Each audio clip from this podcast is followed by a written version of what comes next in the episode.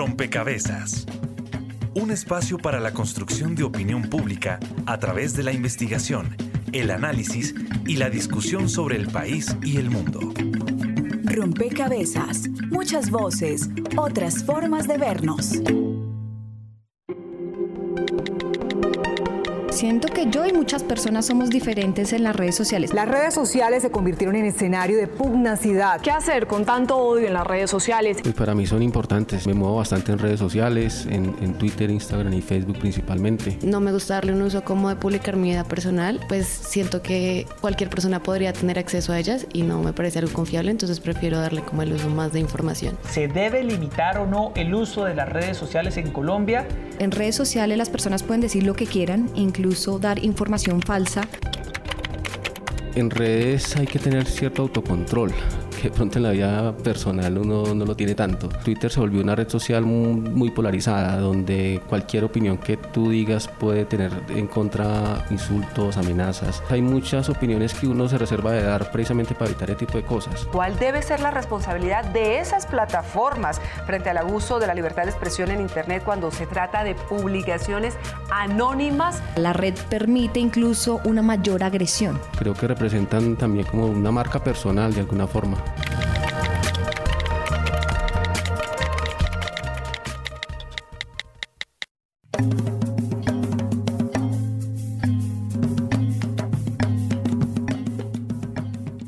a todos los oyentes, a todas las personas que se conectan y sintonizan a esta hora. Rompecabezas, muchas voces, otras formas de vernos.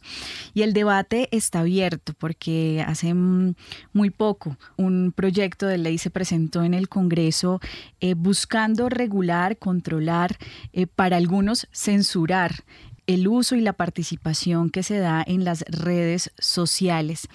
Estas voces que piden que sea regulado, regulado, ese derecho a la libertad de expresión en redes sociales, pues es de alguna forma rebatida por otras voces que defienden estos escenarios digitales como escenarios de democratización de la información, de efectivamente libertad de expresión y opinión, de mm, quizás también, porque no, veeduría ciudadana, control político desde allí.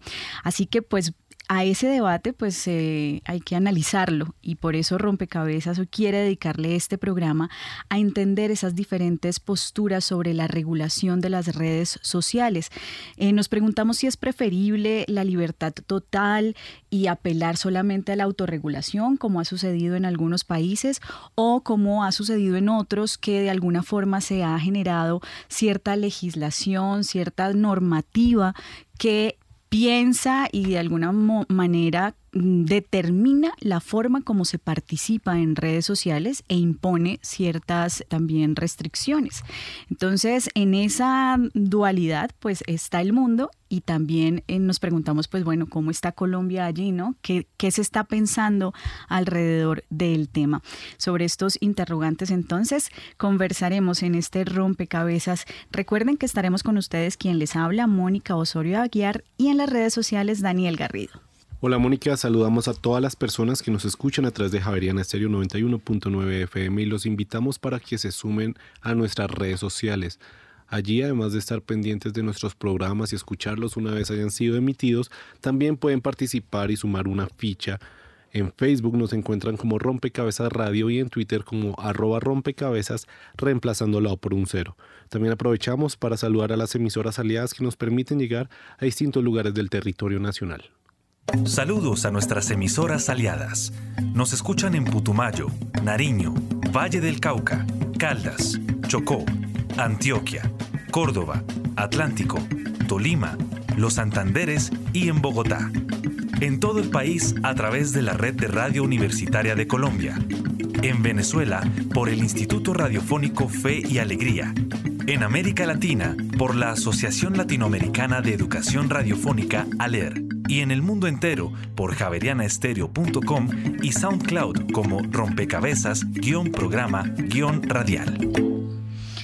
Bien, y están con nosotros hoy tres personas que nos van a ayudar a comprender este, este asunto y a entender un poco cómo en Colombia se está pensando la regulación mm, de las redes sociales y esa participación en las redes sociales.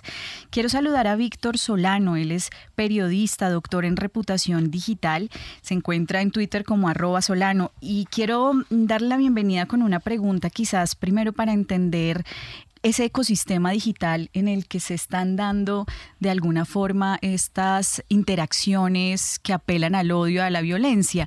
¿Qué es lo que pasa exactamente y cómo funciona este ecosistema, una, una red social virtual, cómo funciona? Bienvenido a Rompecabezas, Víctor.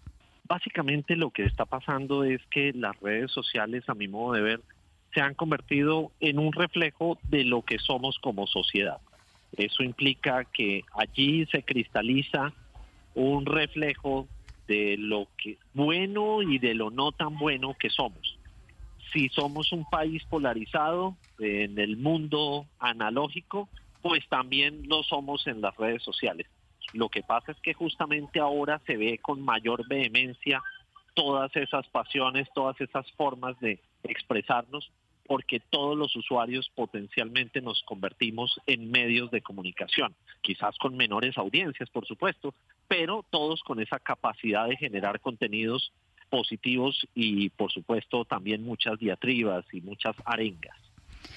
En ese sentido, hay, digamos, un rol fundamental del usuario, pero ¿qué pasa con las grandes compañías em, de Internet. De alguna forma, cómo también juegan estas eh, grandes empresas en el manejo que se está dando hoy de estos ecosistemas digitales. Y yo con esa pregunta, pues le voy a dar la bienvenida a Felipe Sánchez. Él es abogado de la Universidad Javeriana y es director del Observatorio de Redes Sociales de la Universidad Sergio Arboleda. Felipe, ¿usted cómo ve ahí el papel de los, de los grandes emporios de las comunicaciones? En Internet? Ahí hay dos conceptos que hay que eh, entrar a debatir. La primera es que la responsabilidad legal de los prestadores de servicios de Internet está regulada en el Tratado de Libre Comercio que tiene Colombia con Estados Unidos. Pero en Estados Unidos además también hay una norma especial que es la mm, Digital Millennium Act que regula precisamente la responsabilidad de quienes prestan servicios. Y el principio general es que mientras tú utilices una red comuniques lo que quieras en el ejercicio de la libertad de expresión mientras el operador de la red no intervenga como editor, no es responsable. Ese es el principio general. Y ese principio general también lo adoptó la Comunidad Económica Europea. Ahora, la única norma que uno encuentra eh, realmente seria en este tema es eh, la que promulgó el eh, Congreso alemán, que entró a regir el primero de enero del 2018, relativa a sancionar a las redes cuando hay discurso de odio y ese discurso de odio xenofóbico no es bajado.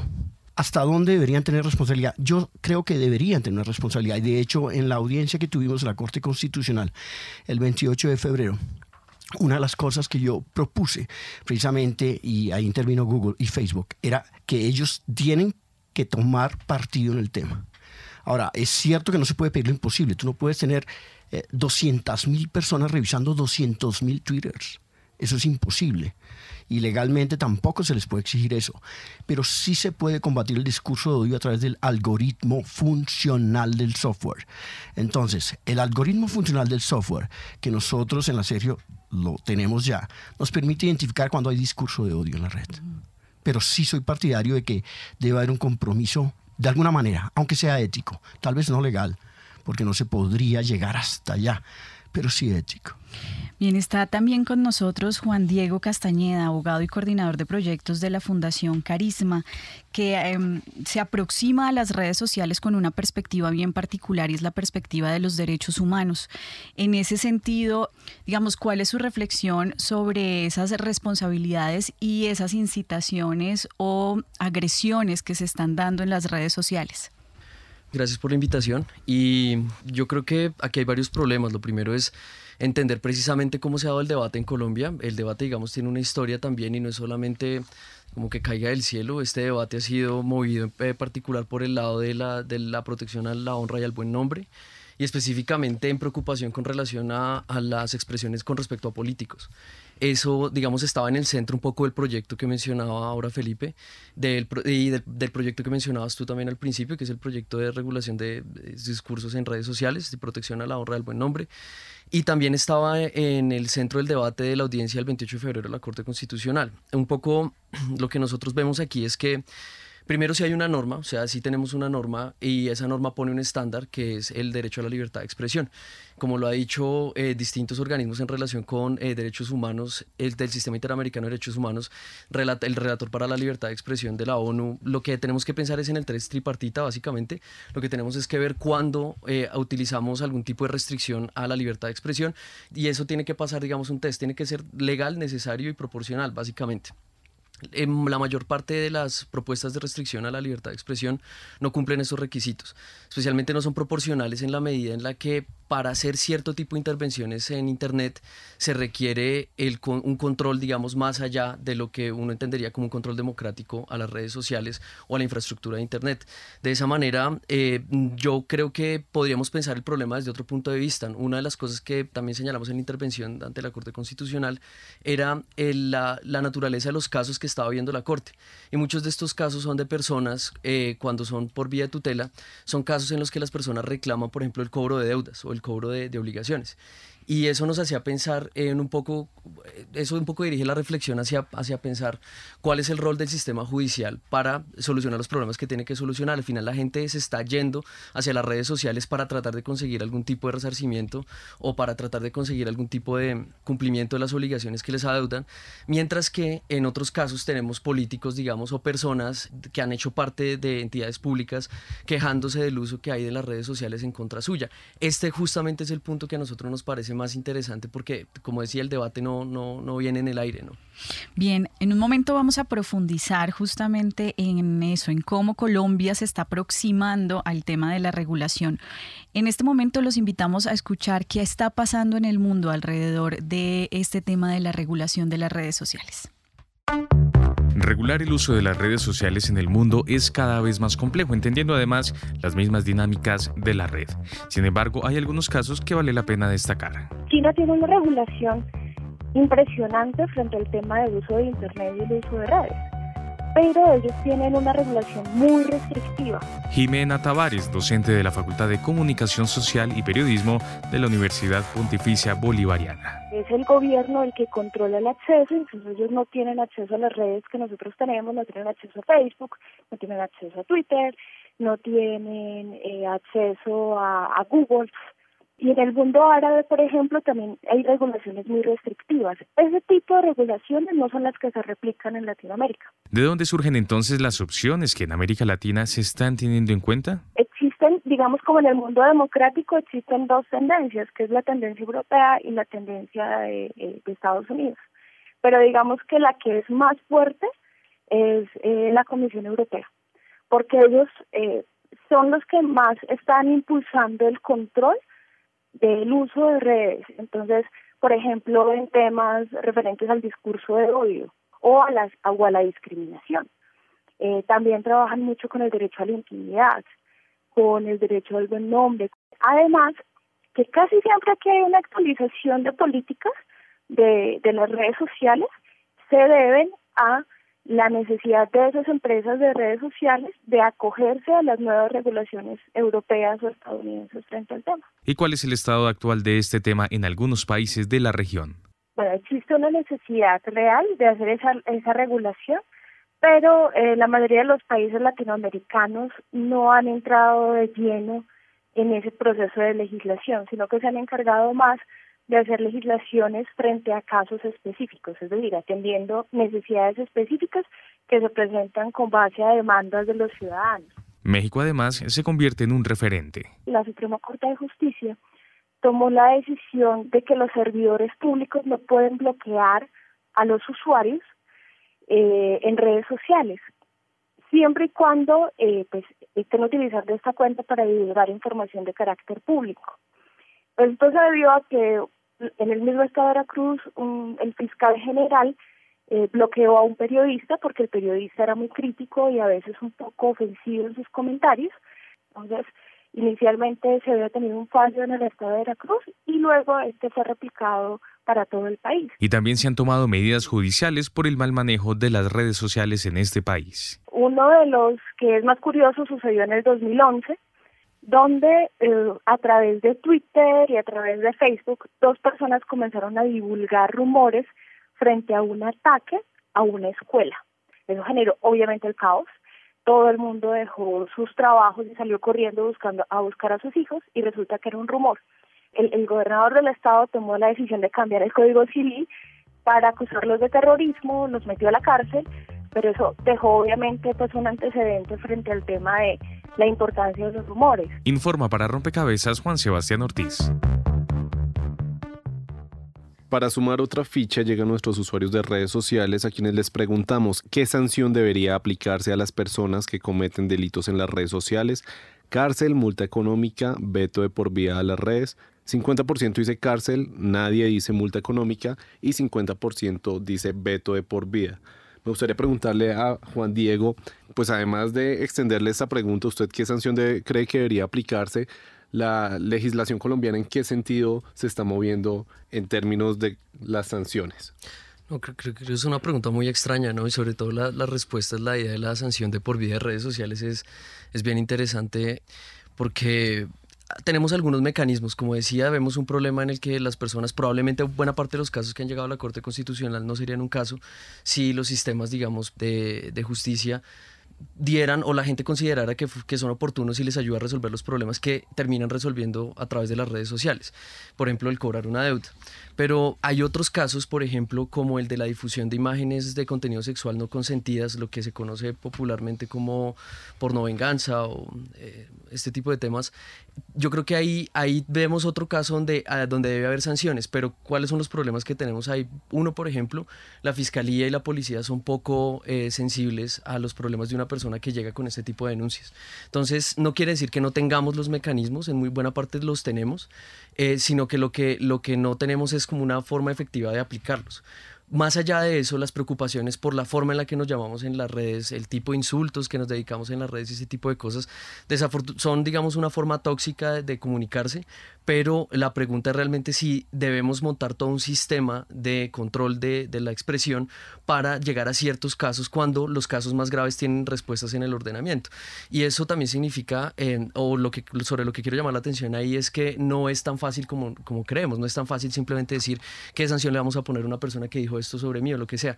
Eso implica, por lo menos me, me pareció interesante de la intervención que acabamos de escuchar de la profesora del Departamento de Comunicaciones de Jimena, la nota sobre China. Y es que China logra tener una, un control de la expresión, pero no porque tengan unos buenos sistemas, eh, porque tengan leyes fuertes, es porque tienen un control sobre la infraestructura de Internet, un control casi total, donde por ejemplo si las personas escriben sinónimos de Plaza de Tiananmen para entender qué fue lo que pasó en el 89, eh, lo que resulta es eh, baneado, que bloqueado digamos, los accesos. Muchas de estas personas terminan siendo investigadas por buscar este tipo de palabras y hay una serie de palabras, digamos, que están prohibidas y eso solamente se consigue con un control total de la infraestructura. O sea, si pedimos un control de redes sociales, tenemos que tener en cuenta que ese control para que sea efectivo realmente y no sea simplemente una ley por ahí, se tiene que convertir en un control de la infraestructura de Internet y eso es lo que no queremos. Esa es la razón por la cual preferimos que las redes sociales sigan con la, expresión que tienen ahora, a pesar de que muchas veces es tóxica, y que los casos realmente graves como la difusión de imágenes no consentidas,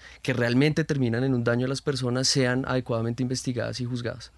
Claro, ahí lo que también llama la atención de la encuesta es que de, todas formas de las opciones, la gente, o sea, sí hay como como una percepción por lo menos de que es necesaria una medida de castigo o punitiva, en fin, ahí habría que hacer un análisis es si efectivamente no es necesario, digamos, generar una legislación específica para redes. Bueno, ¿cómo entonces aproximarnos y qué también podemos aprender de esos modelos y de esas acciones eh, de otros países, Felipe? Bueno, lo primero que hay que quiero resaltar es que no comparto la opinión de Jimena. No creo que las redes deban regularse de ninguna manera. No es necesario. En Colombia tenemos la acción de tutela con base en el artículo 86 de la Constitución Nacional, la libertad de expresión con base en el artículo 20. Además tenemos las acciones de injuria y calumnia, directas e indirectas, incluso al que retuitee. Y tenemos las acciones de responsabilidad civil extracontractual del artículo 2341 del Código Civil. No es necesaria más regulación. Es cualquier tipo de regulación constreñiría realmente la libertad de expresión. Alex Kaiser, por ejemplo, a quien invito a que lo escuchen, habla del derecho a insultar. Yo creo en el derecho a ofender. Creo que las personas pueden decir lo que quieran, pero responden por lo que digan. Eh, menciona Juan algo y quiero a los oyentes que no lo saben, no tienen por qué saberlo. En el Congreso se aprobó en primer debate ya por parte del Senado un proyecto de ley presentado que incluye dos nuevos delitos o tipos penales. El uno es el sexting de venganza eh, voy a explicar esto. Eh, normalmente cuando una pareja te deja, podría decirte, bueno, si tú no vuelves conmigo, voy a revelar el video que hicimos juntos. Eso sería una extorsión. Tú tienes dos opciones. O acostarte conmigo, en cuyo caso el delito se tipifica, o no acostarte conmigo. Eso es el sexo el sexting realmente extorsivo.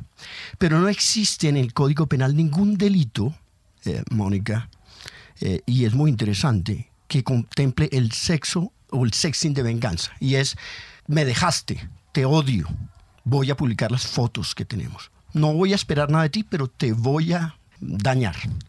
Ese delito no cabe dentro de ninguna conducta del Código Penal. El segundo delito es la inducción a la autolesión que es muy interesante. Existe la inducción al homicidio, al suicidio, pero no la inducción a la autolesión. Es decir, córtate por favor, Mónica, las venas, córtate y márcate las piernas. Eh, en azul, momo. para que hablemos en un lenguaje mucho más eh, cotidiano. Esos dos delitos no existen actualmente tipificados en el Código Penal, pero no comparto ningún tipo de regulación en este momento para las redes. No es necesario llevaría a un constreñimiento de la libertad de expresión. Y quiero finalizar con esto, Mónica, es muy importante. La mayoría de la gente desconoce que nuestro artículo 20 prohíbe la censura en todas sus modalidades. La previa, las personas no tienen por qué responder anticipadamente por lo que no han hecho o el daño no causado. Por ejemplo, si voy a publicar el libro de la comunidad del anillo, puedo publicarlo. Yo veré cómo respondo después. La libertad de expresión no admite ninguna modalidad de censura previa, excepto en los casos de pornografía infantil y hostigamiento para eh, los eh, casos de xenofobia que inviten a los genocidios. Pero ah, mira eh, algo curioso, ese tema nos lleva también a la siguiente reflexión. Si tú sancionaras a alguien antes de que publique algo, estarías violando su derecho a la defensa. ¿Cómo juzgo yo a alguien por un daño que ni siquiera ha causado? ¿Dónde está la prueba? Violación a dos derechos fundamentales, la presunción de inocencia y el debido proceso.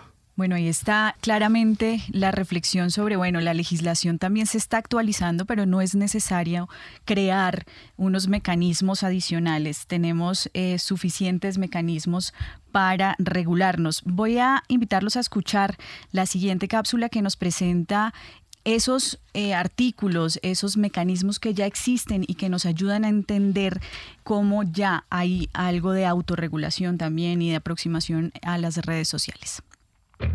La polémica propuesta del senador del Cambio Radical, Antonio Sabaraín, de regular el uso de las redes sociales porque, según él, se han convertido en instrumento de antisociales, ya ha sido tema de discusión en varias oportunidades en el Congreso de la República sin que estas iniciativas tengan mucho éxito.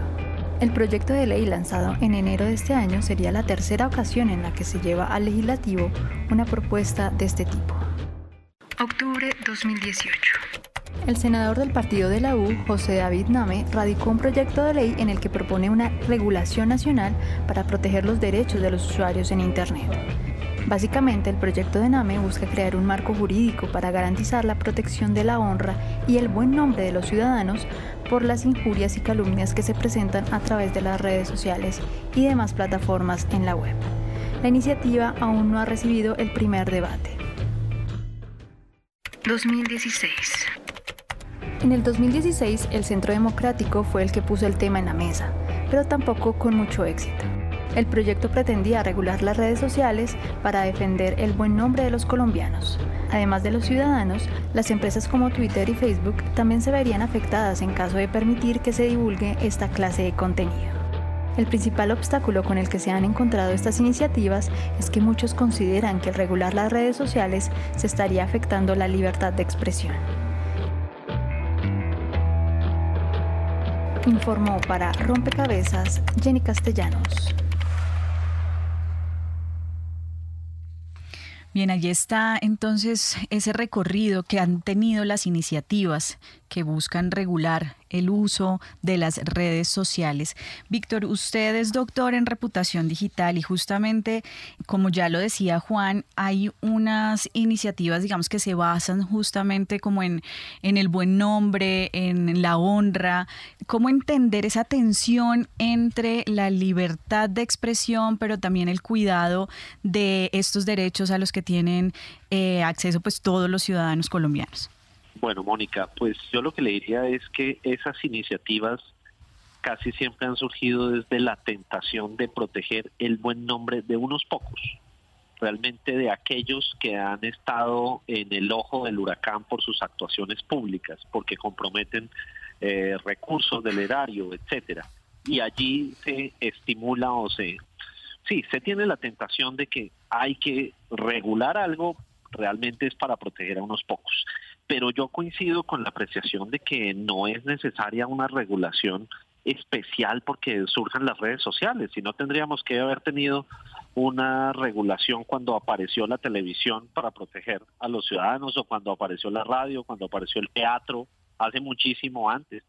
Creo que el problema, y, así lo he dicho en algunas otras ocasiones, es que tenemos problemas del siglo XXI atendido con una legislación del siglo XX, pero visto y juzgado por jueces y por un aparato judicial que se quedó en el siglo XIX. Creo que es un tema de visión de quienes están al frente del sistema judicial, de que no han entendido lo que está ocurriendo, pero creo que el Código Penal tiene tipificadas prácticamente todas las conductas que podían ser eh, punibles para que sobre esas se, se atienda, pero, pero no puede ahora aparecer una legislación por cada nueva tecnología que vaya apareciendo. En redes sociales nos dejan una percepción sobre mm, si la gente se siente o no agredida. Daniel, ¿qué dicen, qué dicen nuestros usuarios? Les preguntamos, ¿se han sentido agredidos por comentarios en sus redes sociales? Sí, 43%, no 57%. Esta participación, digamos que pareciera distinta a la percepción general de, mucha agresión, de, lenguaje quizás eh, o de una comunicación violenta en, en redes sociales. En ese sentido, quisiéramos saber cómo ¿Cuáles son los tipos de agresión? Y bien decía Juan Diego que también puede hacer parte de la dinámica misma de las redes sociales. Entonces, ¿cuál debe ser tal vez como la idea que ya debe tener alguien antes de llegar a las redes sociales de cómo es ese universo y que sus comentarios seguramente también van a tener algunas agresiones? Bueno, no, yo creo que para recoger un comentario que hizo ahora Felipe, yo creo que tenemos que, digamos, entrar a ciertas discusiones con, con tolerancia, ¿no? Eh, por un lado, digamos, a la hora de, hacer los comentarios y por el otro a la hora de recibirlos. Yo creo que también hay un derecho al insulto, digamos. Eh, en general, este tipo de cosas además están protegidas, ¿sí? Pero digamos que lo que hay que pensar aquí cuando pensamos en regulación es pensar, digamos, en otros niveles de regulación, pero además en otros niveles de investigación. O sea, necesitamos conocer, por ejemplo, o tratar de pensar cuál es el papel de las redes sociales en la difusión de ciertos contenidos, eh, cuál es el papel, por ejemplo, de los algoritmos y de la publicidad dentro de las redes para mover contenidos, para hacerlos virales o para esconderlos, digamos, de una manera o de otra. Yo creo que ese es el tipo de preguntas, si queremos pensar en regulación, que debemos hacernos. Preguntas también en sentido económico, por ejemplo. Eh, como digo, el problema de la publicidad es un problema eh, importante y que además afecta la forma en la que se mueven los contenidos, pero definitivamente creo que la aproximación sí debe ser la tolerancia y creo que tenemos que aguantar un poquito más en muchas cosas, pero también para rescatar eh, lo que decía ahora Víctor, es importante tener en cuenta eso, el, la regulación no viene de la nada, no viene de un grupo de personas cansadas de, sino que viene de un grupo muy particular de personas que ocupan cargos públicos cansadas de eh, ver, verse expuestas, digamos, en las redes que también eh, han cumplido una función en eso. Entonces, de nuevo, tenemos que tener en cuenta de dónde vienen estos, estas peticiones por regular las redes y tenemos que tener en cuenta también un poco como la posición de, de la necesidad de la tolerancia. ¿no? Bien, vamos a hacer una pausa en este rompecabezas porque volvemos a pensar entonces en esa autorregulación, en cómo fomentar también en nosotros los usuarios de redes sociales la tolerancia. Están escuchando Javeriana Estéreo, sin fronteras. Historias de la independencia. Miradas críticas a lo que sucedió en Colombia hace 200 años. Historias de la Independencia, todos los sábados a las 9 y 30 de la mañana.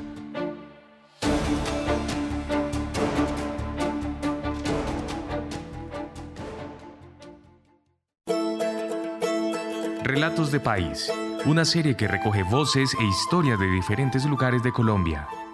Ha sido un departamento completamente golpeado por el conflicto y eso ha dado para que Arauca se haya convertido en un municipio receptor de la población víctima del departamento.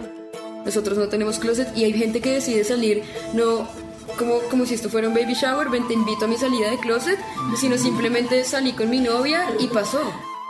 Relatos de País, disponible en javerianaestereo.com.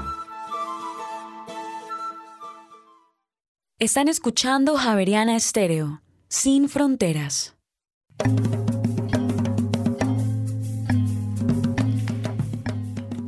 En Rompecabezas, hoy conversando sobre la regulación de las redes sociales, abriendo el debate también sobre si es o no necesaria la regulación.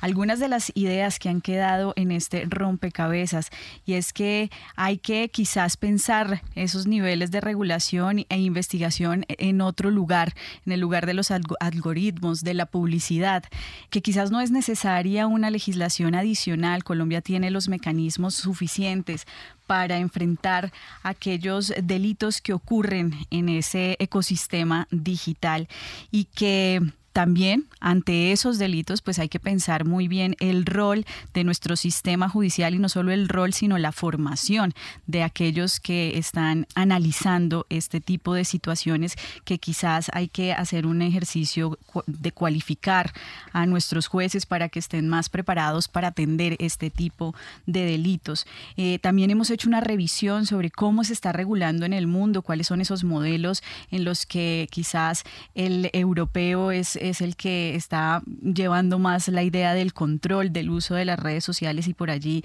hay un, control sobre discursos, intimidación, bueno, pero también se hablaba de cómo desde los algoritmos y las responsabilidades de los eh, de las grandes empresas se podría también regular esos discursos de odio que circulan a través de las redes sociales. Y quedamos con una palabrita y fue la tolerancia no también cómo entender que en ese ecosistema hay una hay un tipo de comunicación. Se habló del derecho al insulto en este en esta mesa y de alguna forma entender cómo llegamos allí y cómo desde nuestro propio ejercicio ético responsable eh, asumimos lo que decimos en esos espacios digitales.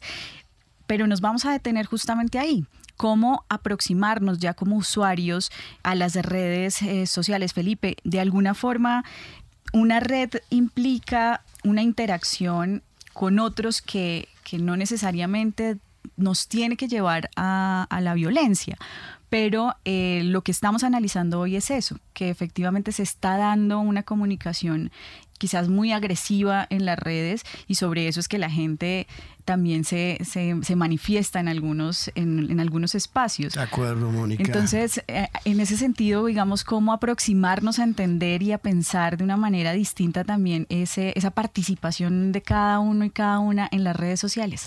Yo creo que desde un principio básico, Mónica y Daniel y oyentes, y es que las personas no distinguen o no saben qué es opinar y qué es informar. Informar es decir o comunicar algo que yo puedo probar por un método científico. Si yo digo que está lloviendo en Cancún, lo puedo probar ahora. Opinar es emitir un juicio de valor que no puedo probar por un método científico. Yo puedo decir que el mejor alcalde ha sido Petro o el peor y no puedo probarlo. Eso es una opinión. El tema de tolerar, si tú lo ves desde la imagen de Kika Nieto, primera youtuber en Colombia que metió una acción de tutela contra otros youtubers, las igualadas, eh, terminó siendo eso. Eh, no comparto con la Corte la decisión que tomó la Corte. Yo creo que las igualadas estaban informando y acusando a Kika Nieto de que invitaba al odio y a la persecución efectiva contra los gays. Eso no es cierto. De acuerdo al Código Penal, el artículo 134b, invito a todos nuestros lectores a que lo lean la discriminación y el hostigamiento es un delito. Si yo te digo, Mónica, mañana a las 4 de la mañana tuitea tú y todos tus seguidores que eh, odiamos a los gays, que hay que perseguirlos y matarlos. Eso es un delito. Y la gente no entiende esa distinción entre opinar e informar. Ahora, vuelvo, insisto, cualquier cosa que tú digas en las redes siempre será usada en tu contra. ¿Quieres que te agredan? Opina algo en las redes siempre habrá alguien que no esté de acuerdo contigo. Pero, insisto, la libertad de expresión no puede bajo ninguna modalidad ser censurada previamente. Ahora, es cierto que yo puedo opinar, pero con respeto. Yo puedo decir que el mejor alcalde ha sido Peñalosa y puedo decir que el peor ha sido Petro, pero no tengo por qué agredirlo y decir que es un triple, bla, bla, bla, bla, etc. No. Y la Corte ha sido enfática en que no obstante que no cabe la acción de tutela frente a la opinión, sí merece el respeto a las personas. Bueno, y en ese sentido, Víctor, ¿cómo manejar la reputación, pero digamos, no solamente de grandes figuras, sino de ese, ese ciudadano o esa ciudadana que se aproxima, cómo entenderla allí en las redes sociales, porque tiene mucho que ver con el manejo que doy de, la información. Eh, pues voy a retomar una idea que, mencionaba ahora, creo que fue Felipe. Eh, no basta sino hablar, decir algo, inclusive no solo con opinión, con información para decirlo en redes sociales para tener ya un detractor, tener un enemigo, tener una, alguien en contra de uno. Creo que la reputación es algo que se autogestiona, uno trabaja en la construcción de su presencia en el entorno analógico y en el entorno digital, pero además la reputación es construida por la percepción de los demás, por los juicios de valor que se hacen eh, sobre uno mismo y creo que pues uno puede hacer todo lo posible por por construir esa buena reputación, pero no será no será el responsable 100% de lo que se diga de uno, de lo que digan de las marcas, de lo que digan de las instituciones.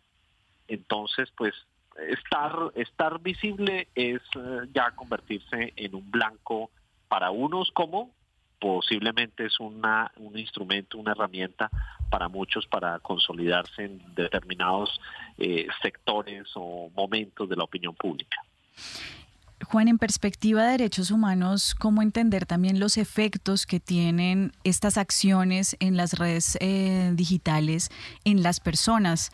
Es decir, hay, hay unas implicaciones en la vida de las personas cuando efectivamente se generan estos detractores, pero que faltan al respeto, que realmente usan lenguaje agresivo. Hay cómo entender en esa perspectiva pues la integridad de una persona que está allí presente en redes sociales. No, por supuesto que eso también es importante. Digamos que una de las cosas que nosotros en las que hemos pensado más es un poco el problema de, de cierto tipo de afectaciones, como decíamos, las afectaciones a las personas, usualmente mujeres, por la difusión de imágenes eh, sexuales, de contenido sexual no consentidas. Pues una cosa, digamos, en términos de las reacciones, yo creo que eh, vale la pena conocer un proyecto que se llama acoso.online. En ese proyecto hay unos eh, textos sobre cómo funcionan este tipo de, de casos y sobre todo hay una revisión de las leyes, eh, también hay una revisión para Colombia de los tipos penales que se podrían aplicar en un caso como estos, aunque es cierto que el proyecto de seguridad eh, de ley de seguridad ciudadana está avanzando con un artículo un poco problemático, pero por lo menos están tratando de mirar ese problema. Pero digamos mirar este proyecto que trae unos consejos concretos sobre qué se puede hacer en estos casos, sin embargo es tener la conciencia de que las afectaciones, digamos, no son a la gente en general, sino que vale la pena mirar afectaciones muy concretas, como digo en este caso por difusión de imágenes de contenido sexual no consentidas. Y por otro lado, también con el mismo, digamos, por el mismo lado, eh, una de las campañas que hemos hecho en Carisma se llama Alerta Machitrol y de lo que ha servido o lo que hemos estado utilizando especialmente, pues es un proyecto que llevan unas compañeras en la, en la fundación, se trata de utilizar el humor para tratar de reaccionar a los comentarios machistas en, en redes. Entonces, la idea es tratar de mostrar de denunciarlos y de, responder un poco con humor a este tipo de cosas. Claro, es muy complicado cuando los ataques son de cierto calibre, ¿verdad? Y esas afectaciones, digamos, están probadas como, como ciertos eh, daños que reciben las personas cuando resultan atacadas constantemente en redes. Sin embargo, para muchas otras personas es posible también responder de, de esta manera. Entonces, es importante pensar, digamos, en los, en los efectos de, de estos ataques en línea, pero también es importante, primero, ver de dónde vienen las iniciativas de control, como decía antes, y segundo, entender que hay otro tipo de respuestas y que además estamos esperando ciertas respuestas. Tú lo, mencionaste muy claramente, Mónica, que es eh, la formación, la capacitación de los funcionarios del sistema judicial específicamente eh, policía para eh, responder a este tipo de casos, responder a los casos más graves de afectación. Rompecabezas también le preguntó a la ciudadanía qué hacen ellos. Es importante también saber cómo la gente intuitivamente se está aproximando a las redes sociales para que completemos aquí en este programa quizás esas recomendaciones para el uso y la participación en redes sociales. Pues yo generalmente procuro no meterme como en esas publicaciones o Sí, o sea, que tengan que ver con temas que sean como así de mucha controversia, como eh, política y todo eso. O sea, yo procuro no meterme y pues eh, ya cuando lo veo necesario yo procuro, no sé, comentar eh, respetuosamente y, y con argumentos, pero obviamente pues respetando las opiniones de los demás. bueno, pues lo que yo hago es eliminar a la gente que siento que me está agrediendo o que me podría llegar a afectar. Yo realmente evito leer comentarios cuando veo una publicación que sé que puede llegar a generar controversia y, discusiones entre varios usuarios y evito siempre como comentar este tipo de cosas. Lo que hago realmente es pasarlas rápido y no, no prestarles mucha atención. Pues por ejemplo, Facebook, poco y nada atiendo recriminaciones ni nada de esto que se pueda hacer. Realmente me limito a responder así las cosas, evitando en todo momento eh, malas palabras, malas insinuaciones. Y cuando veo que a la persona no le gustan las cosas, pues tampoco no se las envío. Como que hago caso omiso de ello. Como que no me he dejado contaminar y mantener como dependiente de lo que son las redes sociales. Yo he visto eso.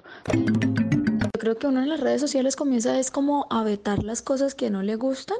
Entonces como que no sé, si digamos yo tengo a alguien de la familia que generalmente hace publicaciones que eh, no van con lo que yo pienso, entonces uno o las ignora o termina es dejando de ver esas publicaciones, ¿sí? Como que hay alguna opción de que no ver más esas publicaciones de esta persona y pues al final uno termina pues viendo lo que quiere ver.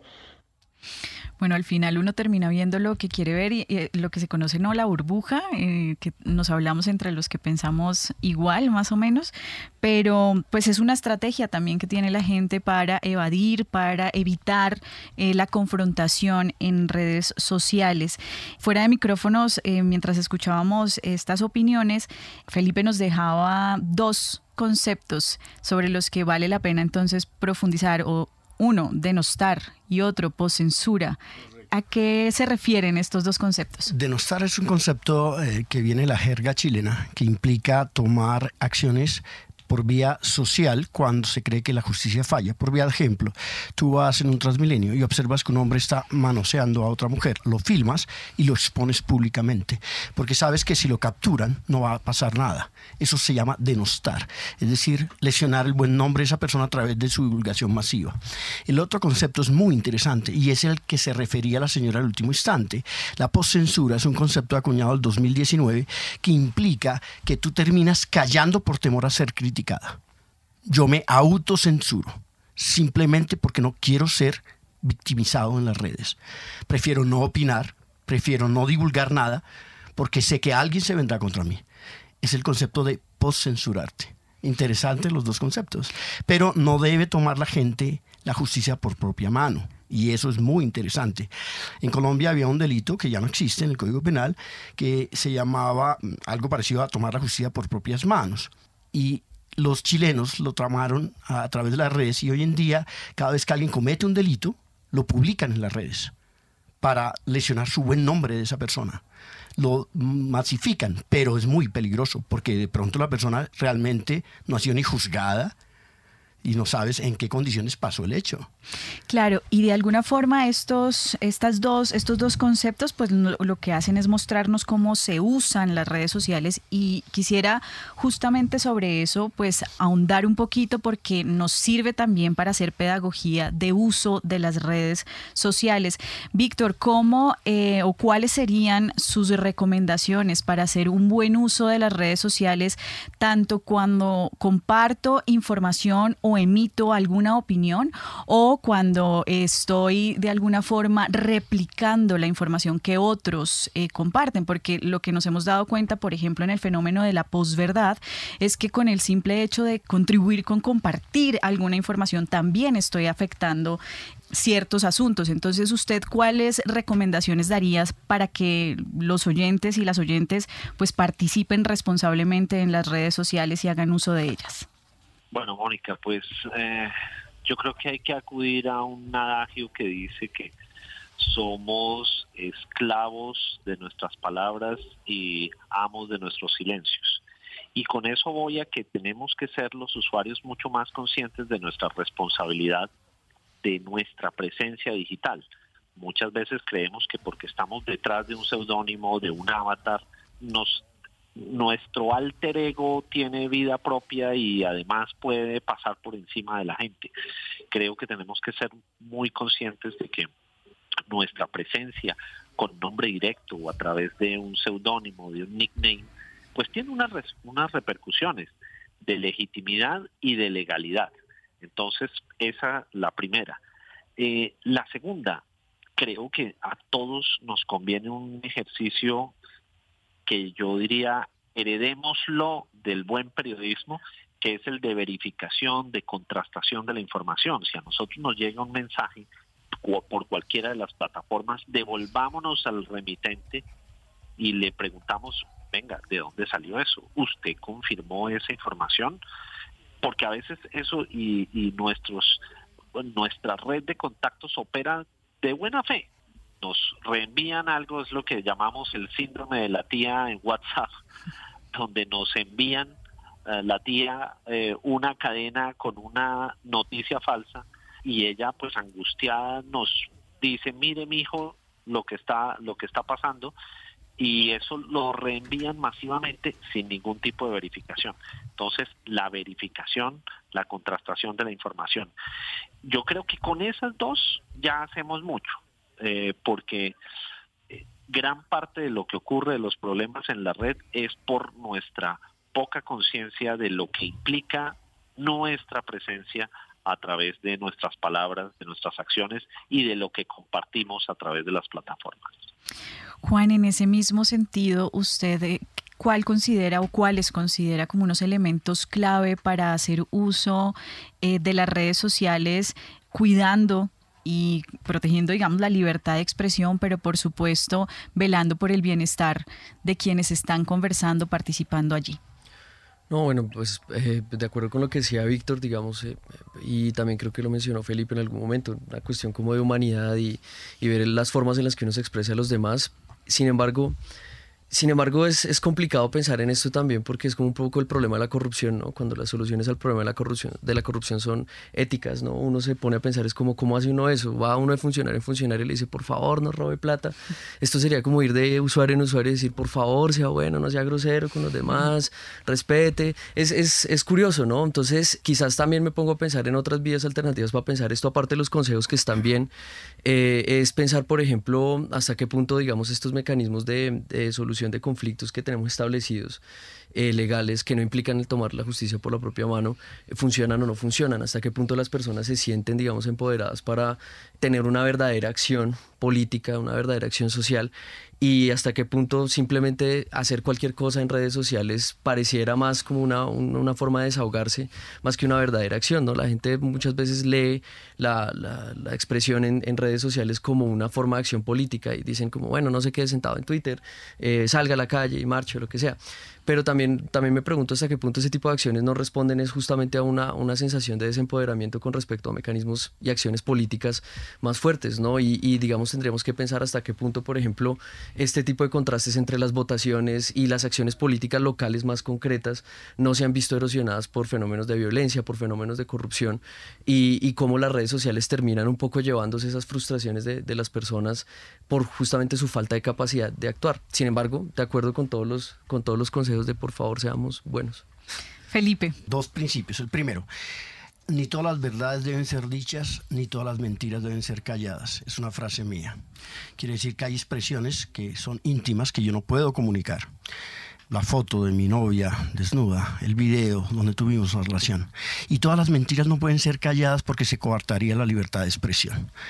Segundo principio, no le digas a una persona en la red no, que no tienes el valor de decirle en la cara. Y tercer principio, que es muy valioso también, es el hecho de que eh, las personas tienen que entender que son y deben responder y verificar la información que comparten. Hoy en día el dedo es más rápido que el pensamiento en las redes. Estamos en el lejano oeste. ¿Quién tiene el dedo más rápido para retuitear? Y mira eh, lo curioso. En febrero del 2018 nuestra Corte Constitucional emitió una acción de tutela donde exige el mismo deber de verificación de la información a los particulares que retuitean algo en las redes que el que tiene un periodista. Ah, qué interesante. Y es que se debe exigir el mismo nivel de responsabilidad.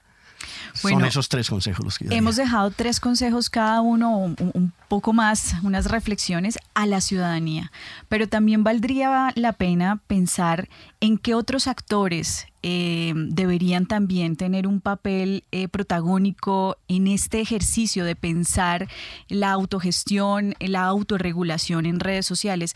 Juan, usted señalaba, por ejemplo, la investigación. Ustedes también han indicado desde los algoritmos se puede hacer algo hagamos un llamado a un sector que consideremos clave para pensar este ejercicio de gestión de las redes sociales. Víctor, ¿usted qué diría? ¿Qué otro sector es eh, responsable, digamos, de, de también contribuir con esta buena gestión de las redes sociales?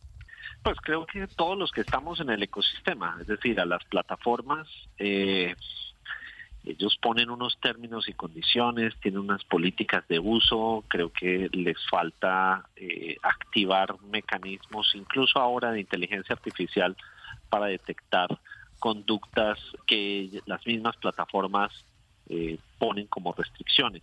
Pero creo sobre todo que pues además de los usuarios, a, como decía yo, a los jueces, y aquí perdónenme si la expresión, pero pero voy a usar una metáfora un poco ruda y es, amigo juez, hazte bachiller, en términos de buscar entender el mundo digital, buscar encontrarlo en todas sus dimensiones, buscar entender que el mundo cambió mientras ellos se refugiaban en las togas y se quedaron mirando eh, los libros en los anaqueles. Eh, el mundo cambió y sobre eso hay que entrar a entender no hay necesidad de poner una nueva legislación, pero sí hay que entender cómo esos nuevos problemas generan unas nuevas situaciones y como decía creo que era Felipe, hay algunas conductas que no están tipificadas en el Código Penal. Entender eso llevará a generar una jurisprudencia que nos irá permitiendo ir entendiendo pues este mundo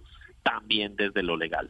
Juan, en el mismo sentido, ¿qué otro sector tiene un rol eh, clave en este ejercicio de comprensión de la gestión de las redes sociales?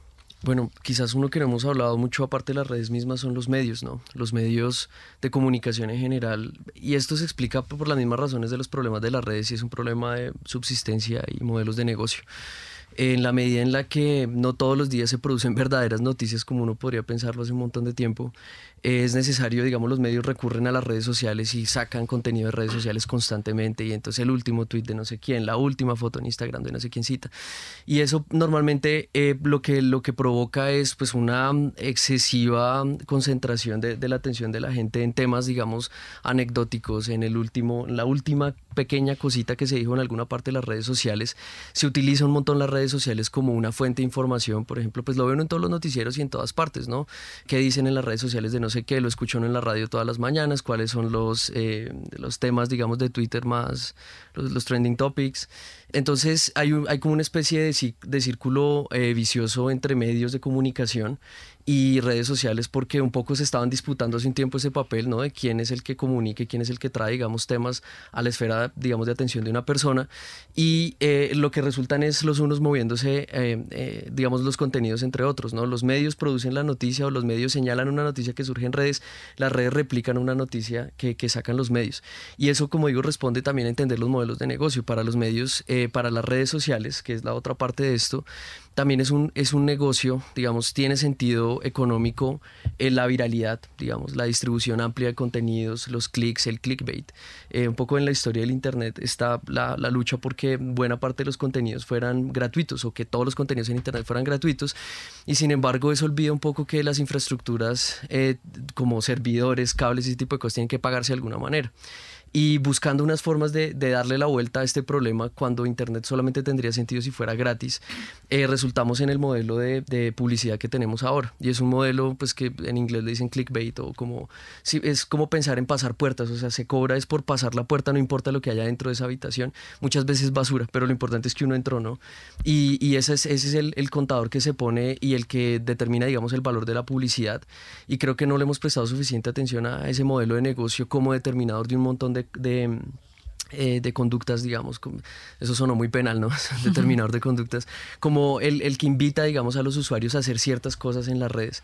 Entonces, eh, pensaría también en, en, los, en los, digamos, centros de producción de, de, publicidad en Internet, los mecanismos que se utilizan para eso, las redes sociales que viven de esa publicidad y los medios que siguen moviendo noticias con el fin de subsistir ellos y que también eh, fomentan ese modelo de negocio de publicidad. Bien, y Felipe, cerramos con usted. ¿Cuál sería ese otro sector? Tres cosas.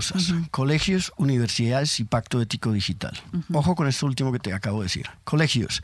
Desde los 13 años que se permite que los estudiantes tengan acceso a redes. Eh, legalmente, en el sentido de que las dispongan, los eh, grados 8, 9 y hasta 11 deberían tener una cátedra específica sobre el uso responsable de las redes. Universidades, la Sergio Arboleda ha implementado ahora a todos los estudiantes nuevos que ingresen una charla obligatoria casi obligatoria conmigo, en el sentido de conocer la responsabilidad legal que implica el uso de redes y la afectación psicológica que trae el uso de las redes cuando son mal empleadas. Y Pacto Ético Digital, que lo lanza la Sergio Arboleda el 12 de septiembre, y es en las campañas electorales. Eh, el Pacto Ético Digital implica que las personas tienen que entender que eh, las redes deben manejarse de un compromiso de buenas conductas.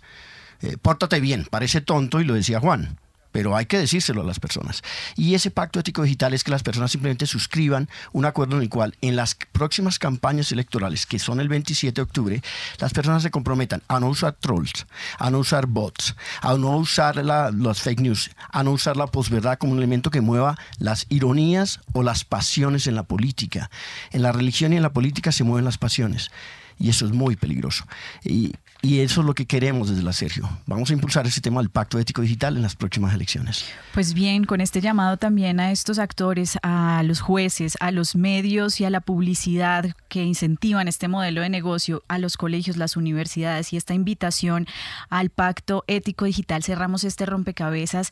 No sin antes agradecerles a ustedes, Felipe Sánchez del Observatorio de Redes Sociales de la Universidad, Sergio Arboleda, Víctor Solano, periodista y doctor en reputación digital, y a Juan Diego Castañeda eh, de la Fundación Carisma. Muchas gracias por ayudarnos a construir este programa y a ustedes los oyentes que también suman a este rompecabezas. Estaremos con ustedes en una próxima oportunidad. Quien les habla, Mónica Osorio Aguiar, en las redes sociales Daniel Garrido y en la producción de Rompecabezas Juan Sebastián Ortiz, Jenny Castellanos y David Manrique.